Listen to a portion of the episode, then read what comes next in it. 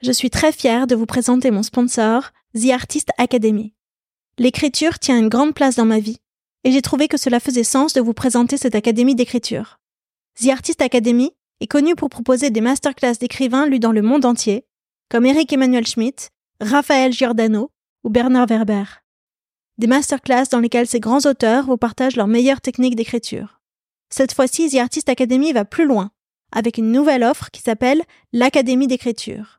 L'Académie d'écriture, c'est un coaching sur 12 mois qui vous prend par la main de la première page au point final de votre manuscrit.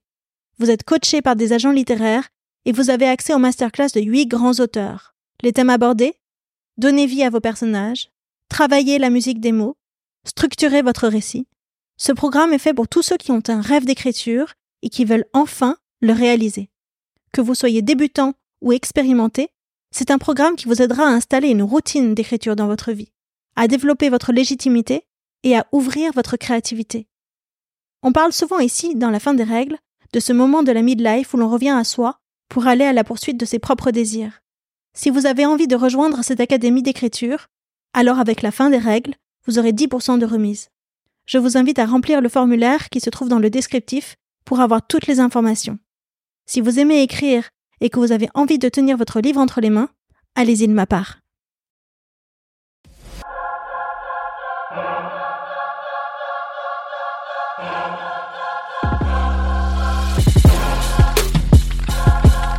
Même à mon âge, il y a des sensations physiques que je peux encore découvrir. Ah ouais, c'est chouette quand même. Sexuellement, physiquement, les sensations que tu ressens, c'est aussi fort, voire plus fort. Ah ouais, complètement. D'abord parce que je pense que tu connais de mieux en mieux ton corps, donc tu sais exactement ce qui te va. Plus ça va, moins il y a de tabou parce que t'as plus rien à démontrer à qui que ce soit. T'es vraiment très proche de ton envie réelle. Tu fais plus semblant, quoi. Hein. Moi, il y a quelques années, tout ce qu'étaient les sextoys, je trouvais ça mais épouvantable. Après avoir découvert ce qu'était un womanizer, comment comment j'ai fait ça Comment j'ai fait ça Mais voilà, il y a quelque chose qui est banal maintenant. C'est ma vie. Si à ce moment-là de ma vie, je peux pas prendre ma sexualité en main, quand même, c'est ce serait compliqué, quoi. Enfin, moi, en tout cas, tout ce qui est de l'ordre du désir ne tombe pas du tout.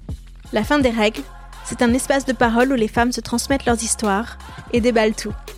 La ménopause sert de point de départ pour parler féminité, transmission et tous les sujets que chaque femme doit redéfinir à la midlife.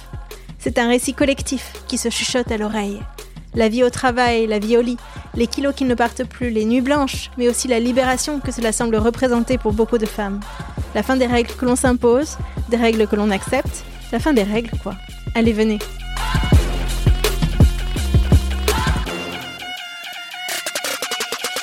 Alors c'est parti. Bonjour Claire. Bonjour. Je suis ravie que tu m'accueilles chez toi ici, dans ce très bel appartement du centre de Paris. En tout cas, moi, je me sens très très bien, très cosy ici. Tant mieux. tu m'as servi un thé, donc tout est parfait. On va bien commencer alors. Est-ce que tu peux dire euh, ton âge? Donc, euh, moi, j'ai 63 ans. Oui. J'aurai 64 ans dans un mois. Et comment s'est passée la ménopause pour toi? Écoute, il y a eu plusieurs, euh, plusieurs mouvements dans, dans la ménopause. La ménopause en elle-même et le fait que les règles s'arrêtent c'était pas euh, pour moi un gros événement. Je discutais avec les copines, pour certaines c'était la fin de quelque chose. Moi c'était pas du tout comme ça. C'était bon, ben voilà, ça doit arriver. Euh, par contre, en fait, ça a été plus compliqué que ce que j'imaginais parce que ça passe par plein de, de moments, en tout cas pour moi, un peu particuliers. Donc il y a la fameuse phase où euh, ta, gynéco te dit ouais ouais alors vous allez bientôt être ménopausée et tu te remets à avoir des règles énormes. Donc ça c'est un drôle de moment parce que ça tout s'inverse. Tu parles de règles hémorragiques? Ouais, ou hémorragiques ou en tout cas beaucoup plus importantes. Donc ça commençait à diminuer gentiment et puis d'un seul coup, c'est complètement inversé. Et ça, c'est en fait c'est assez bizarre comme sensation parce que ça c'est pas logique. C'est-à-dire que tu t'attends à ce que ça diminue gentiment et puis en fait tu te retrouves avec des énormes règles, coulent beaucoup, qui recommencent tous les dix jours et ça tu dis waouh ça, c'est pas du tout ce que j'attendais. Et ça ressemble aussi hein, à quand on était plus jeune, au démarrage des règles. À la puberté? Exactement. Où c'était pas bien fixé, etc. Tu savais pas quand ça allait arriver, pas arriver. Donc en fait, il y a ça, je me souviens, qui était quand même très particulier. C'était il y a combien de temps pour toi? Écoute, moi, j'ai dû être, je, je sais pas exactement, j'ai été ménopausée vers 50 ans. Ouais. Donc, donc ça fait un petit moment quand même déjà. Mais c'était, je me souviens de ça comme quelque chose de pas logique. Quand il y avait un truc qui se passait, ça finit quand même par arriver. Et moi, j'étais contente. C'était bon, ça y est, c'était comme ça, c'était terminé. pas que ça m'ait embêté avant d'être réglé. Avant, ça, ça allait aussi d'avoir mes règles. C'était pas un gros sujet, mais euh, c'était dans l'ordre des choses. Par contre, il y a plusieurs choses euh, liées à l'arrêt des règles qui est compliqué. Euh, la première chose, c'est de se poser la question est-ce que tu prends des hormones ou est-ce que tu prends pas des hormones? Ça, j'ai l'impression que ça a duré un temps fou avant que j'accepte d'en prendre. C'est-à-dire que il y a plein de gens qui me disaient, ah, faut surtout pas en prendre. Donc j'ai dû essayer absolument tout ce qu'il y avait sur le marché dans les trucs, euh, les fleurs, les plantes, les machins. Alors il y avait rien de marché du tout, ça changeait rien du tout. Sauf que tu as toujours la bonne copine qui dit, ah mais moi j'ai essayé un truc qui marche vachement bien. Tu réessais le truc d'après. Je me souviens, j'avais une copine qui faisait venir des trucs du Canada. Donc c'était, euh, je sais pas ce que c'était ce truc-là, mais ça servait toujours à rien. Et puis j'avais une copine qui était gynéco et qui me disait, mais prends des hormones, arrête de te prendre la tête, c'est pas grave du tout, euh, ça va pas te faire mourir dans la minute qui suit, mais j'ai dû passer, je sais pas, quatre ans avant de me dire, ok, je prends un traitement hormonal. Quatre ans à subir quel genre de désagréments pour toi? Alors, euh, moi j'ai eu des bouffées de chaleur, mais pas un truc monstrueux. J'ai eu des bouffées de chaleur. Euh, j'ai jamais eu comme certaines, tu sais, quand, quand tu te réveilles la nuit. Moi, c'était pas ça. Non, moi, le truc le plus étonnant, c'était que je me mettais à piquer des crises de nerfs, mais complètement absurdes. Je m'énervais, mais je m'énervais vraiment pour des conneries. J'ai deux filles, et en fait, je les ai eues tard. Je les ai eues à 37 et 40. Donc, en fait, euh, elles étaient adolescentes, déjà un peu compliquées en soi. Et moi, j'étais en pleine ménopause. Et donc, je pouvais m'énerver sur des trucs, mais complètement stupides. Et j'avais une, une amie qui avait son gamin à, l'école au même endroit que les miennes. Souvent, on prenait un café après avoir déposé les enfants et on se racontait le fait qu'on était parti en live, mais pour n'importe quoi. Ça, c'est le truc pour moi le plus marquant de ma ménopause. C'est vraiment le fait que j'arrivais à partir et c'est heureusement que j'avais cette copine à qui ça arrivait aussi parce qu'il y avait un espèce de mélange de honte et euh, bon après on en rigolait mais quand même tu te disais mais comment j'ai me foutre en colère comme ça pour euh, vraiment pour rien du tout? T'as un souvenir précis? Ah, ben c'était beaucoup avec les enfants, tu vois, pour des choses euh, toutes simples, de fait qu'elles rangeaient pas leur chambre ou que, enfin, tous les trucs de l'adolescence. Et je, mais je montais, mais j'aurais pu, mais alors pas leur taper dessus parce que vraiment quand même ça, ça pas, mais je, je, je criais comme s'il y avait un truc très très grave, quoi. C'est. Euh... Mais ça te ressemblait pas? Non, du tout. Enfin, c'était démesuré. C'était démesuré. Et quand je redescendais et quand je pouvais échanger, euh, je il y avait un moment où je me disais, mais non, je peux pas quand même avoir, m'être pris la tête. Mais, mais ça, ça fait vraiment les montagnes russes. C'est-à-dire que c'est comme si c'était un drame monstrueux ce qui est en train de se passer. Et comment tu faisais à l'après pour te réconcilier avec tes filles? Après, euh, on pouvait en rire parce que voilà, on a pu rire de, de ça et, leur dire bon bah alors entre vous qui êtes en pleine adolescence et moi en pleine pénopause, il va falloir qu'on se calme donc euh, euh, chacun dans sa chambre, on va faire redescendre la pression parce qu'il y a quelque chose qui tend de manière très très importante et soit dans l'énervement, soit aussi dans le désespoir. Il t'arrive un truc, euh, t'as as, quelque chose qui, qui se casse dans la cuisine, un truc qui marche plus. C'est comme si t'étais au bout de ta vie. Vraiment, c'est c'est un drôle de. Moi, je trouve que c'est un drôle de truc ça vraiment. Et ça, ça s'est arrêté quand tu as pris les hormones? Oui, complètement. Complètement. C'était vraiment hormonal. C'était pas, euh, c'était pas un mal-être lié à la ménopause. C'était vraiment hormonal. Et c'était très particulier parce que tout ce que tu peux ressentir dans ces moments-là peut être un peu comme on, disait, alors ça dépend des femmes bien sûr, mais quand on est tendu avant les règles.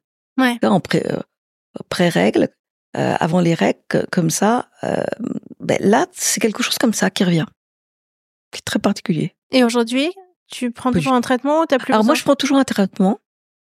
J'ai redemandé l'autre jour à ma copine euh, gynéco, c'est pas ma gynéco, mais c'est une copine. Je lui dis mais donc le traitement, qu'est-ce que je fais? Je continue. Elle dit mais tu continues jusqu'au bout, tu t'en fiches de toute façon maintenant. C'est pas grave. Et en fait, je lui dis mais ça sert à quoi? Et elle me dit en fait tu vas voir, c'est surtout pour la peau euh, pour ta peau, pour euh, euh, pour aussi le fait que que de, de pas être sèche de, de partout, c'est ça c'est vraiment bien. Donc tu es parti pour le garder toute ta vie? peut-être que dans les pads ils me le fileront plus, mais pour l'instant je le garde. Non non, j'y trouve que non c'est marrant parce que En fait, quand tu vas euh, quelque part, ben, le nombre de copines, quand tu vas en voyage ou autre quoi, ont ça dans leur trousse de toilette. On, on a toutes les, les, mêmes trucs, on a toutes le, le, le, même gel et le même et les mêmes pilules, quoi. Donc. Le gel, tu le mets où? Alors moi, je le mets sur l'avant-bras. Ouais. Et je frotte mes deux avant-bras avec. Tu fais ça tous les jours? Sauf quand je l'oublie. Est-ce qu'il y a des jours où tu dois ne pas le faire? Écoute, il y avait une gynéco qui m'a dit vous le faites 4 jours sur 5 jours sur 7 ou 4 jours sur puis euh, en fait non. En fait, je suis moins régulière qu'avant et si je le fais pas pendant un ou deux jours, ça fait rien du tout. Sur trois jours, trois quatre jours, je peux sentir une toute petite des petites bouffées de chaleur qui reviennent. C'est assez marrant. Je teste pour voir ce que ça fait comme euh, comme différence. Voilà. Et après tu continues? Et après je continue, tu vois, c'est sur ma table de nuit, je le, je le prends le soir. Si je rentre de soirée et que c'est un peu tard, parfois j'oublie. C'est pas le bout du monde. C'est pas stressant. C'est comme ça. Mmh. Et tu dis que toutes tes copines sont comme toi? Mmh. Ah oui, la plupart. Pratiquement tout le monde le, euh, en a dans mon entourage. Ouais. Avec le recul, tu te dis que tu aurais pu prendre des hormones dès le départ plutôt que t'enquiquiner pendant 4 ans avec tout ce que tu décris? Ah oui. Oui, enfin, écoute, je, je pense que j'ai fait comme on faisait à ce moment-là, c'est de se dire, ben non, faut pas prendre des hormones parce que quand même c'est pas bon, etc. Donc on cherchait des solutions alternatives. Sauf que moi, les solutions alternatives, elles marchaient pas. L'autre chose dont, dont, dont, je peux parler, c'est l'histoire du poids. Ouais. Alors ça, c'est une vraie saloperie. Euh, moi, j'ai toujours entendu qu'il fallait faire attention à la ménopause, au poids. Donc je l'avais très clair en tête parce que dans la famille, on a des morphologies où on peut prendre du poids. Donc j'étais très au clair là-dessus que une fois que je serais ménopausée, je ferais attention à mon poids. Et donc je faisais attention, sauf que je prenais du poids quand même. Quand tu dis je faisais attention, bah, si tu veux, j'étais en conscience de ça, donc je me disais bon, faut que tu fasses attention, donc faut pas que tu manges, faut que tu fasses attention au sucre, faut que tu. Je contrôlais, je, je faisais attention à pas manger plus. Je me suis dit peut-être que ça donne des fringales, je savais pas trop, mais je prenais quand même du poids. Donc c'est un truc incroyable. Et une fois, j'ai vu un médecin qui m'a dit ah mais non, quand vous êtes ménopausée, vous pouvez pas vivre comme avant, vous pouvez pas manger ou faire du sport comme avant, vous faire moins. Plus de sport et moins de ouais, nourriture. Mais ça, tu vois, on me l'avait jamais dit. Moi, j'avais cru qu'il fallait juste faire attention et j'imaginais que c'était parce qu'on allait avoir peut-être plus de fringales, plus envie de sucre, plus envie de quantité ou je sais pas trop quoi. Et en fait, ce médecin-là m'a dit non, si vous faites pas moins de, de, de nourriture, plus de sport, vous prenez du poids. Et ça, moi, je l'avais pas du tout compris comme ça.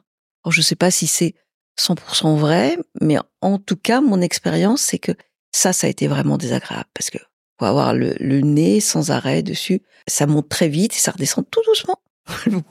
ça monte très très vite, ça descend très très très doucement. Et du coup, tu t'es pris comment Enfin, t'as pris combien de kilos sans le vouloir? Écoute, euh, ça dépend, tu vois, parce que j'en ai pris, je les ai reperdus, mais j'ai dû prendre 8 kilos. Mmh. Et après, j'essaie de les reperdre petit à petit. Et aujourd'hui? Et j'en ai toujours 5 de plus. Et tu vas les garder ou tu bah, J'essaie de les perdre. Alors ça dépend des périodes, mais euh, je suis toujours en vigilance. Si je mange normalement, sans faire attention, je prends du poids une, à très très très très vite. Ça c'est, moi je trouve que c'est pour moi le truc le plus compliqué, je trouve de la ménopause. Et aujourd'hui, contrôler ton poids, c'est important pour toi? Euh, Oui, c'est-à-dire que je suis dans un, oui, je, je suis dans un mouvement où c'est important pour moi euh, mon aspect euh, physique et donc j'ai pas envie de, de laisser tomber euh, tu vois mon corps et j'ai pas envie de le laisser aller à volo. Et si je suis pas attentive ça part. Ça va très très vite à remonter. Qu'est-ce que tu aimes ou qu'est-ce que tu aimes pas dans ton corps aujourd'hui? La chose que j'aime le moins c'est quand je prends du poids. Après le reste et la question ouais. de où ça se loge c'est important aussi ce poids. Est-ce que c'est dans le ventre et c'est ça qui te pose problème? Après euh, je peux pas avoir le même corps à 60 ans que à 30 ans. Ça j'ai pas de doute là-dessus. Moi, ce que j'aime, c'est que ça soit harmonieux. Donc, euh, c'est sûr que l'histoire du ventre, enfin, c'est sûr que notre corps, après la ménopause, il change. Mais il change. Et alors, moi, moi, j'ai toujours eu des formes. Donc, euh, il prend un peu plus de forme, mais c'est comme ça. Et d'autres amis qui sont plus filiformes que moi, elles prennent toutes au niveau du ventre moi, que j'ai un ventre un peu rond, ça me gêne pas parce que j'ai des formes.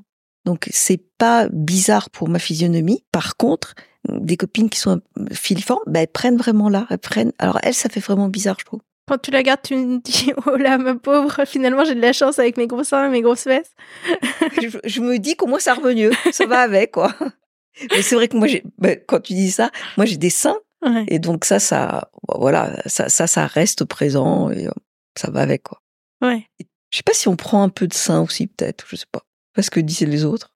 J'en sais rien. J'en sais rien, je sais pas. Ta maman, elle était comment? Est-ce que tu as pu discuter tous ces sujets avec elle à un moment jamais? Non, non, c'était pas du tout. Euh, ça, j'ai pas d'histoire de ménopause familiale. C'était pas un sujet. Est-ce que ça t'a manqué?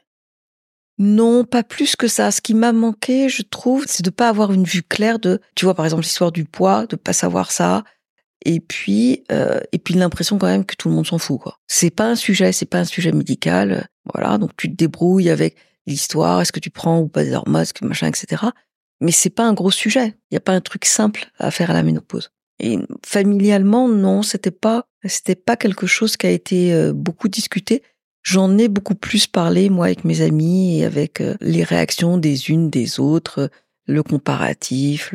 C'est plus comme ça que ça s'est passé pour moi. Et ça s'est passé en même temps que tes filles euh, traversaient la puberté. Est-ce qu'il y a des choses où tu t'es dit, en les voyant grandir, ça c'est des choses que je veux pas leur passer de mon histoire familiale ou des règles de la société? Est-ce qu'il y a des règles que tu ne voudrais pas leur passer à tes filles? Comment ça? Des règles de vie? Euh, Des règles que je voudrais pas leur passer Ouais. Est-ce qu'il y a des choses sur lesquelles tu dis, moi, on m'a enseigné à faire comme ça, c'était vraiment une connerie. Il n'est pas question que je transmette la même chose à mes filles. Écoute, alors moi j'ai pas mal de chance parce que j'ai eu des parents, genre 68 arts un peu. J'ai eu une mère féministe, une grand-mère féministe. Donc j'ai eu par rapport à tout ce qui était euh, la féminité et le rapport euh, au fait d'être une femme, beaucoup de choses très positives qui m'ont été transmises. Moi, je me souviens quand j'étais, euh, moi, adolescente, être portée par un mouvement de femmes comme ça qui allait dans ce sens-là. J'ai toujours entendu mon père me, dire, euh, écoute, t'es capable de tout faire comme un homme. Donc, il n'y a aucun problème, tu feras ce que tu veux de ta vie. Et ma mère aussi. Pour moi, le féminin était quelque chose euh, de positif et avec beaucoup de possibles. C'est quelque chose qu'on m'a transmis et que moi j'ai aussi vécu facilement. En plus, ce qui s'est passé, c'est que moi, à mon adolescence, j'ai eu une vie assez euh, assez ouverte. C'est-à-dire que je, me suis, je suis rentrée euh, quand j'étais jeune fille, je suis rentrée dans ma vie de jeune fille, dans ma vie sexuelle, de manière bisexuelle. Et ça n'a jamais été un problème euh, pour moi. Et euh, donc il y, avait une grande liberté là-dessus. Ça a pas choqué euh, mes parents plus que ça. Euh, donc j'ai eu des codes très ouverts. Moi j'ai appartenu toute ma vie, si je peux dire ça comme ça, et au milieu hétérosexuel et au milieu homosexuel. Donc il y a il y a quelque chose qui est assez. Alors, alors, je sais pas ce que j'ai transmis à mes filles, mais tu vois qui est pas très très fermé à ce niveau-là. Plutôt assez ouvert quoi. Pas très normé ce que c'est. Pas très normé si tu peux dire ça comme ça ouais. Ça pas sur quelle norme mais pas très normé oui ou en tout cas plus original que pas mal de, de choses. Et en plus, donc j'ai deux filles, donc j'ai eu euh, ce que je disais une une vie avec euh, parfois des hommes, parfois des femmes. Et au moment où je voulais avoir des enfants, j'étais avec euh, j'étais avec un homme et à ce moment-là, je suis pas tombée enceinte. J'étais tombée enceinte plus jeune, j'avais avorté, etc. Mais à ce moment-là, ça se fait pas. Et puis, on s'est séparés. Pas à cause de ça, on s'est séparés tout simplement. Et à ce moment-là, je suis tombée amoureuse euh, d'une femme. Ce qui était bien compliqué parce que j'avais envie d'avoir des enfants. Et donc, j'ai eu des enfants dans une famille que j'ai construite avec une femme. Mais il faut que tu te reportes il y a 25 ans. Ouais. Donc, il y a 25 ans, c'est pas la même histoire qu'aujourd'hui. C'est pas du tout la même histoire qu'aujourd'hui. C'est beaucoup plus original que maintenant. Maintenant, t'as des couples de femmes, t'as des couples d'hommes, t'as des couples hommes-femmes. Vous avez fait comment? Donc en fait, on a adopté. Et donc j'ai deux filles que, que, j'ai adoptées, qui viennent de Russie et qui sont venues ben, l'une après l'autre, euh, voilà. Et ben en fait, c'est moi qui ai adopté. On pouvait pas adopter en tant que couple, ça c'était absolument interdit à ce moment-là. Donc par rapport à ça, mes filles, elles, ont vécu dans des familles homoparentales. Donc euh, elles sont pas très normées, c'est-à-dire qu'elles sont ouvertes à beaucoup de choses. Alors, elles préfèrent toutes les deux les garçons, mais voilà, donc c'était très ouvert ça. Et aujourd'hui, tu, te, tu es en couple ou pas? Non, alors aujourd'hui, je suis pas en couple.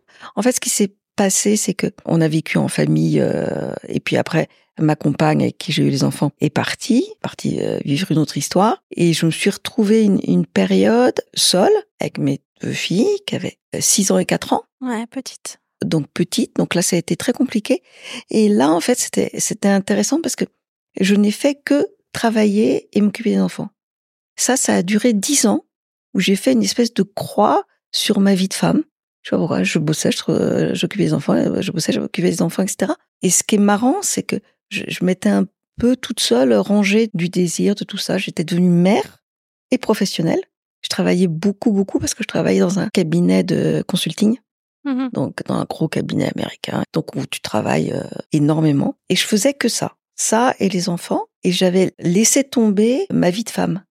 En même temps, j'avais beaucoup vécu avant ma vie de femme. C'est-à-dire que j'avais eu mes enfants donc à 37 et 40 ans. Donc, avant toute cette période-là, j'avais une vie vraiment euh, très joyeuse, très libre, bah, voilà, où j'avais vraiment beaucoup vécu avec une sexualité euh, très sympa. Et alors après, je suis devenue mère, je suis arrêtée.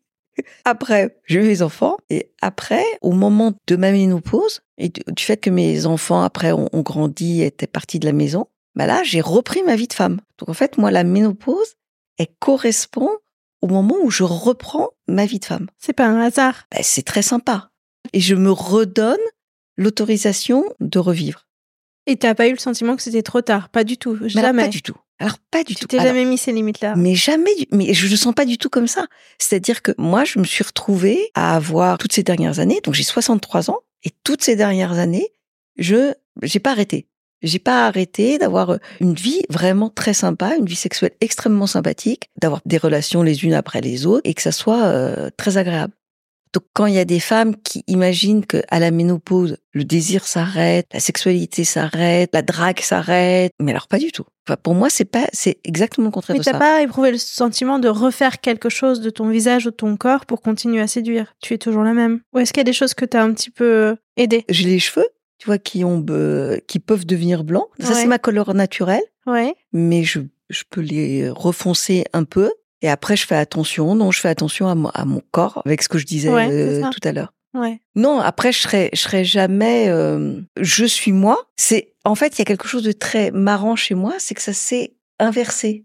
C'est reparti, quoi. Et en fait, au moment où ma vie a recommencé, j'étais en train de me dire bon ben voilà, non mais maintenant c'est un peu terminé. Et puis je vais trouver un homme gentil avec qui je vais finir ma vie. J'avais une espèce de pensée comme ça. C'est un cliché, ça. C'est un cliché, tu vois, que j'allais trouver un petit pépère et que j'allais me poser, etc. Et en fait, je pars en vacances. En fait, je me suis fait draguer par une nana, mais j'ai rien vu venir. Mais c'était tellement drôle. Et, euh, et, et c'était il y a 6-7 ans, je sais pas maintenant. Et après, ben, ma vie a redémarré avec mes envies, mon désir, des choses comme ça. Alors le cliché de je me range et euh, s'est arrêté Tu dragues où? Je drague où? Donc euh, dans des fêtes, des trucs comme ça. Si je vais du côté des filles, il y a des soirées au Rosa Bonheur qui sont vachement sympas.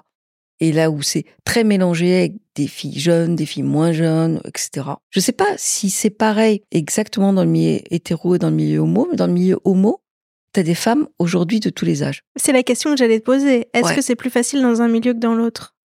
Est-ce que tu sens une différence de stéréotype, de visibilité Écoute, en ce moment, euh, moi, je me sens mieux dans le milieu des femmes, où c'est beaucoup, c'est plus agréable pour moi. Euh, en fait, parce que c'est un peu bizarre de dire ça, mais je trouve les femmes plus belles que les hommes à mon âge.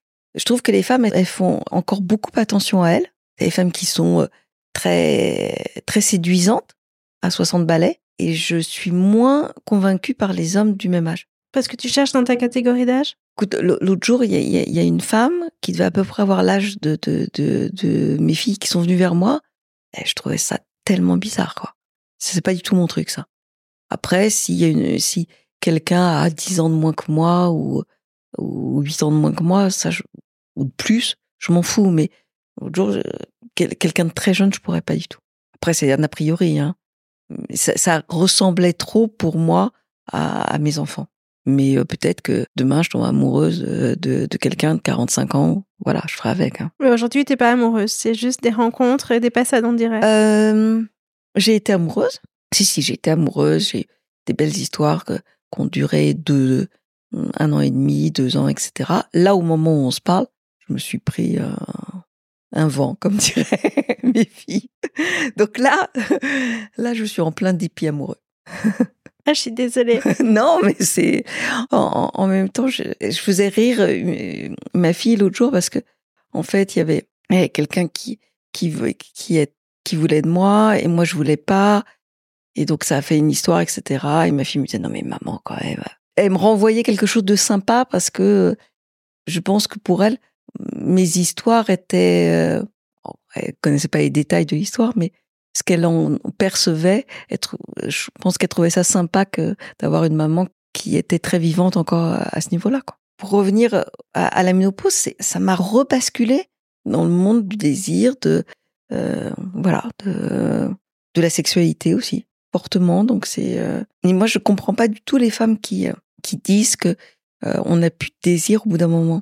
Il y a des femmes qui en souffrent. Elles voudraient avoir du désir, mais c'est le corps qui répond pas. Il y a des femmes qui ont des désagréments physiques tels, notamment au niveau du vagin, que ça bloque tout. Ouais, alors la fameuse euh, sécheresse vaginale, moi je l'ai absolument pas. Bah, surtout sous hormones, là c'est fini. donc donc euh, voilà, moi, donc moi je l'ai pas.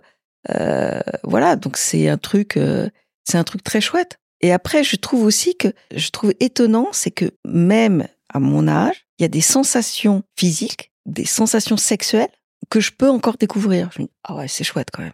Donc c'est pas. Euh, c'est pas moins bien que quand t'avais 35 ans? Non, pas du tout. Sexuellement, physiquement, les sensations que tu ressens, c'est aussi fort, voire plus fort? Ah ouais, complètement. D'abord parce que je pense que tu connais de mieux en mieux ton corps, donc tu sais exactement ce qui te va. Après, je pense euh, aussi que plus ça va, moins il y a de tabous. En tout cas, pour moi, c'est comme ça parce que t'as plus rien à démontrer à qui que ce soit. T'as pas besoin de démontrer à un homme que tu es comme si, ou à une femme que tu es comme ça. T'es vraiment très proche de ton envie réelle, ta sexualité réellement. Tu fais plus semblant, quoi. Hein. T'es là. Euh... Jamais. Ou sinon, tu sais que t'es pas là du tout. Enfin, c'est que ça n'a pas lieu. C'est terminé, ça. C'est t'es es en phase avec ce dont t'as envie, peu importe. Il y a plus de regard de l'autre là-dessus. Il y a une liberté. Après, je trouve aussi qu'en plus, la liberté sexuelle des femmes, elle a bien augmenté entre aujourd'hui et il y a quelques années. Moi, il y a quelques années, tout ce qu'étaient les sextoys, je trouvais ça mais épouvantable. Pour moi, c'était un truc affreux. C'était affreux. C'était un truc, euh, c'était the tabou. Et après avoir découvert ce qu'était un womanizer, ouais. mais comment? Comment j'ai fait ça? Comment j'ai fait ça? Mais il y a quelque chose qui est banal maintenant. Et l'autre jour, j'avais un, groupe de collègues on était que des femmes, on se marrait. C'est des femmes qui ont entre 50 et 65 ans, et on se marrait. Et à un moment donné, je lance le sujet, je leur dis, mais euh, elles se plaignaient de leur mec, etc. Je dis, mais vous avez pas un womanizer? Elles me disent, c'est quoi, etc. Et elles sont toutes parties acheter un womanizer. Mais il y a quelque chose de sympa. Et tu vois, c'est fini, quoi. Je, je peux pas avoir honte de quoi que ce soit. C'est ma vie. Si à ce moment-là de ma vie, je peux pas prendre ma sexualité en main, quand même, c'est, ce serait compliqué, quoi. Enfin, moi, en tout cas, tout ce qui est de l'ordre du désir ne tombe pas du tout. Ni les sexualités, ni, euh, ni d'ouverture à, d'autres choses. Je suis comme tout le monde, hein, et à un moment, je me regarde dans la glace, je me dis, oh, putain, qu'est-ce que je suis moche, ou est-ce que je suis grosse, est-ce que je suis vieille, est-ce que je suis ça. Et puis, t'as des moments où je vais ressentir tout à fait le contraire, où je vais me ressentir euh, agréable, euh, désirante, désirable, tu vois, et, à ce moment-là, non, ça n'apparaît pas. C'est pas tout le temps le cas, mais après, là, tu vois, je sais pas, ça fait cinq, cinq ou six ans que c'est comme ça. Et là, j'aimerais bien trouver quelqu'un avec qui construire la suite. Donc, je sais que cette envie-là, elle est en train de monter maintenant. Mais entre l'idée qui était, je vais trouver un petit vieux avec qui euh, je vais me mettre euh, et il va plus rien se passer, et qui je suis aujourd'hui, aujourd'hui, j'ai envie de trouver quelqu'un dont je serai amoureuse et avec qui j'aurai une vie sympa, et aussi une vie euh, de, où le désir soit là. Mais j'ai envie euh, de plus me poser maintenant. Mais ce sera plutôt une femme à t'entendre. Écoute, en ce moment, oui. Après, euh, après ma vie, elle est faite, elle est faite des deux. Donc aujourd'hui, oui, aujourd'hui, je peux imaginer que ce serait plutôt une femme. Mais bon, je sais pas. en tout cas, c'est comme ça pour l'instant. Mais c'est vrai que pouvoir construire la suite avec quelqu'un, ça, c'est quelque chose dont j'ai envie maintenant. Sur du long terme de long terme, mais pas comme je l'imaginais avant, où j'imaginais forcément quelque chose qui était dénué de désir. Avant, j'avais quelque chose un peu binaire qui était où bah, j'ai eu ma vie d'avant qui, était pleine de plaisir, de, de vie. J'ai eu ma vie euh, de mère, et puis alors après, ça serait une vie tout à fait rangée où il se passerait plus rien. Il y avait quelque chose qui était bizarre dans ma tête comme ça. Maintenant, je sais que ce que je veux, c'est quelque chose dans lequel puisse y avoir tout. Je vois pas pourquoi j'abandonnerais euh, soit ma vie professionnelle, soit ma vie euh, amicale, soit ma vie intellectuelle, soit ma vie euh, sexuelle pour les prochaines années. C'est pas comme ça que je l'imagine. Moi, ce que je ressens, c'est que aujourd'hui, je suis dans la phase où j'élève des enfants. J'en ai trois à la maison. Ils ont 6 ans, 9 ans et 12 ans. Ah oui, donc ça donne. voilà, donc je suis dans ce tunnel-là où j'ai l'impression que je suis un peu à la fin de ma vie. C'est ça, c'est comme ça mmh. que je le ressens finalement. J'ai passé par toutes les époques avant et les étapes où euh, d'immense sexualité et puis finalement mmh. de construction du couple sur le long terme, de travail sur ce couple pour qu'il dure et qu'il soit solide et qu'il soit construit, etc. Comme si c'était un aboutissement de quelque chose. Je sens que dans, dans ma relation avec mes enfants, ils me donnent énormément d'amour et de câlins et que ça me remplit énormément. Exactement. Et donc ça réduit le besoin sexuel, même si euh, ça se passe très bien au lit, merci, tout va bien de ce côté-là quand même. Mais que j'ai l'impression que ça va être de moins en moins le centre de ma vie et que ça s'amenuise. Et quand je t'entends, je me dis, mais en fait, c'est juste euh, quelque chose qui réexplose, mais qui est totalement invisible de mon point de vue de femme de 45 ans. J'arrive même pas à le voir, le concevoir. C'est totalement inexistant dans mon imaginaire. Mais c'est tout à fait intéressant ce que tu dis parce que, en fait, c'est ce qui m'est arrivé. C'est-à-dire que donc, quand j'ai élevé mes enfants, j'ai adoré élever mes enfants. Et ce que tu dis, c'est effectivement, ils me remplissaient d'amour, mais complètement. Donc j'étais bien et en plus j'avais un, job que j'adorais. Et donc j'étais là-dedans. Il n'y avait pas de place pour autre chose. Alors moi à ce moment-là, mon couple s'est cassé, mais c'était vraiment pas un gros truc. C'est-à-dire que c'était ok que je sois avant tout mère. C'était pas une contrainte, c'était comme ça chez moi. J'ai envie de dire, c'était comme un instinct ou comme une sensation. C'est-à-dire la sexualité ne m'intéressait plus, mais plus du tout. J'en avais rien à faire. J'avais très bien vécu. J'étais bien marrée, j'avais vraiment. Alors je plaignais les gens, tu vois, qui s'étaient mis en couple à 20 ans, me disant, ils n'ont jamais rien vécu de leur vie, ça doit pas être trop sympa. Bon après, je me disais, moi j'ai eu plein de chances, j'ai vécu plein de choses. Et puis c'était bon, c'était terminé. J'en avais plus rien à faire. C'est pour ça que c'est très étonnant ce qui m'est arrivé, parce qu'il y a un moment donné où je me réveille charnellement, sexuellement, dans le désir. Ça me tombe vraiment dessus. Alors ça me tombe dessus avec euh, avec une femme qui me réouvre cet espace-là. Et après, il y a quelque chose de très joyeux qui se remet en place euh, chez moi. Mais au moment où j'étais mère, c'était autre chose. Mais il faut considérer dans ce cas-là que le moment de la parentalité est une parenthèse dans nos vies. C'est comme ça qu'il faut concevoir la vie? Écoute, moi, je, moi, je, moi, je dis pas. Euh, je pense que moi, je, je n'ai pas été capable d'être autant mère que femme. Moi, je me le dis comme ça, je me dis, ok, j'ai pas réussi à gérer exactement les deux au même niveau. Et je pense qu'il y a des femmes qui réussissent très bien à garder leur posture de femme et être en même temps mère. Moi, je me suis concentrée sur ma posture de, mère. Je sais pas si on peut se dire comme ça. C'est une parenthèse parce que c'est un moment tellement extraordinaire. Le vécu de mère, l'amour avec, avec ses enfants qu'on leur donne, qui nous donne, tout ce qui se passe à ce, moment-là, c'est un, grand, grand, grand plaisir quand même. Hein. Je peux pas le voir comme une parenthèse, je peux le voir comme une période. Parce que je pense aussi que ce que je vis maintenant n'est quand même pas la même chose que ce que je vivais, tu vois, à 30 ans. C'est autre chose.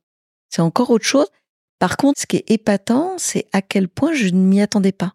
Mais pas du tout. J'étais persuadée que bon, ben voilà, maintenant je revenais à quelque chose de calme, de classique, de, de pépère.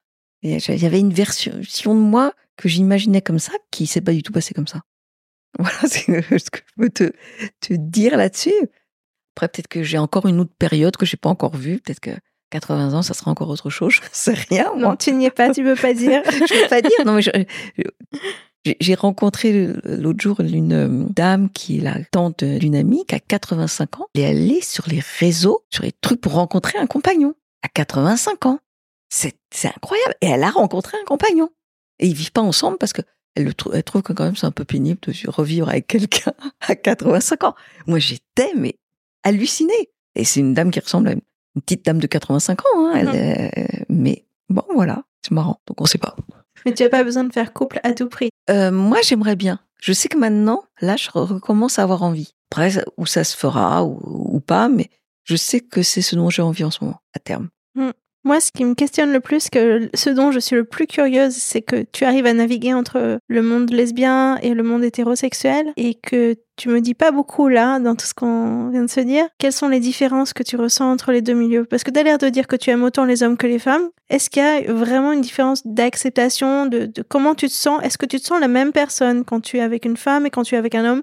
Pas forcément quand tu es avec, mais juste quand tu sens que les moments où tu sens que tu appartiens à ce milieu-là moments où tu sens que tu appartiens à l'autre milieu, Est-ce que tu es la même? Est-ce qu'il y a quelque chose qui bouge chez toi? C'est intéressant. Alors, on va dire que sur ma vie jusqu'à maintenant, j'ai été les deux. Aujourd'hui, je suis dans un milieu de femmes. Et est-ce que je suis la même dans un milieu mixte que dans un milieu de femmes? Non. Je pense que quand je suis dans un milieu lesbien, je suis aussi dans un milieu de femmes. Ce que je veux dire par là, c'est que le fait que d'être avec, euh, si je suis avec des femmes qui préfèrent les femmes, c'est un état de fait, mais c'est aussi un milieu de femmes. Donc en fait, c'est agréable parce qu'il y a toute la sororité qui est là et qui est très agréable au-delà du fait que que ce soit une femme hétérosexuelle ou homosexuelle. Donc en fait, il y a quelque chose, je pense, de plus confortable ou plus agréable pour moi dans un milieu de femmes aujourd'hui. Après, il y a des, euh, j'ai des amis hommes avec qui je suis particulièrement bien. Il y a des milieux euh, hommes-femmes dans lesquels je suis bien, mais je pense que les milieux de femmes, il y a quelque chose de plus pour moi. Parce que il n'y a pas que d'histoire, est-ce que tu as une sexualité plutôt homosexuelle ou une sexualité plutôt hétérosexuelle, mais il y a aussi le fait d'être avec des femmes et de pouvoir avoir une complicité entre femmes. Je ne sais pas si c'est un peu ta question. Oui. C'est ça? Ouais.